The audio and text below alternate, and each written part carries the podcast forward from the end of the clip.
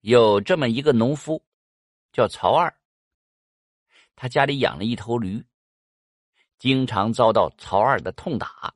这曹二的性子暴躁，不讲世俗道理，常常与村民们打架，人品甚是不好。村民们呐都不愿意接近他。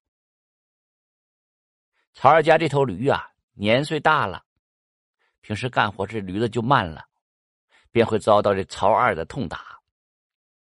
有这么一天，曹二牵驴子下地，只因这驴子走得慢，这曹二举起鞭子就是一顿暴揍。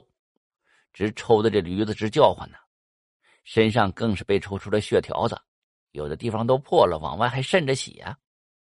回到家之后，这曹二的气还没有消，他并没有给这驴子喂草。妻子实在是看不下去了，便趁着曹二熟睡之际，偷偷走出房，拿了些草喂给这驴子。第二天，曹二发现之后啊，却把这妻子也暴打了一顿。半个月之后，这曹二正在熟睡呢，他似乎做了一个梦，梦里他被两个差役打扮的人绑上了双手，带走了。曹二不认识那两个人呢，欲要挣脱，但是这双手和双脚都不听使唤，只得跟在后面一起走着。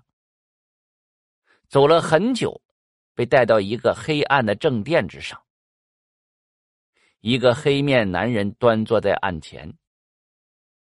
曹二就环视下四周，见到黑暗之中还透着幽幽的绿光，这曹二十分的害怕，知道是到了阴曹地府了。正在不安的时候，殿上阎王忽然大喊了：“曹二，阳寿到了，还有何要说的吗？”曹二闻言吓了一跳，忙询问着阎王原因。阎王就大喊道：“哼，既然你喜好虐打驴子。”那就让你去投胎驴感受一下吧。言罢，这阎王就起身了。两位差役赶忙走到大殿上，拉着曹二走出了大殿。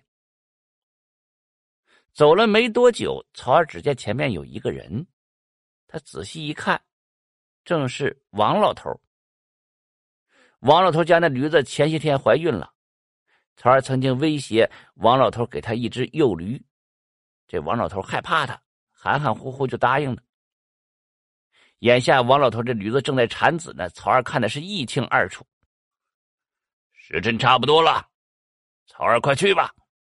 一个人就说道：“这曹二还没反应过来呢，就被推进了驴肚子里。不大一会儿，一头幼驴降生了。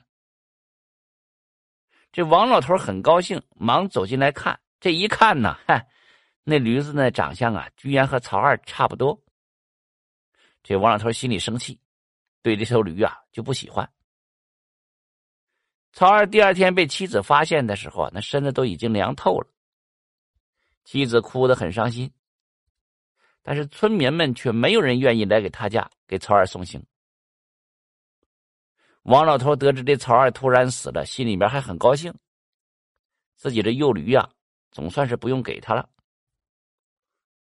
王老头虽然不喜欢这头驴，但是还是好生的将它喂养大了。到了能拉车干活的时候啊，曹二投胎的这头驴，那遭罪受苦的日子可就来了。而更让曹二叫苦不迭的是，这王老头把家里那老驴卖了，此后家里家外的活啊，都落到了曹二的身上。曹二每天累死累活的，几次偷懒还吃了鞭子。曹二想想自己生前的所作所为，嗨嗨，真是自作自受了。不过这王老头啊，对曹二还算是不错的，那起码不会无缘无故的虐打他，更不会故意饿着他。这曹二是悔不当初啊！如今他也只得认命了，每天拉车下地干活过苦日子。这曹二啊，一直活了十多年。曹二生前。虐打驴子，不想到作茧自缚，自己也成了一头驴了，还成了被他欺负过的王老头家的驴。正如那阎王所说：“哼，也让他自己尝尝做驴的味道吧。”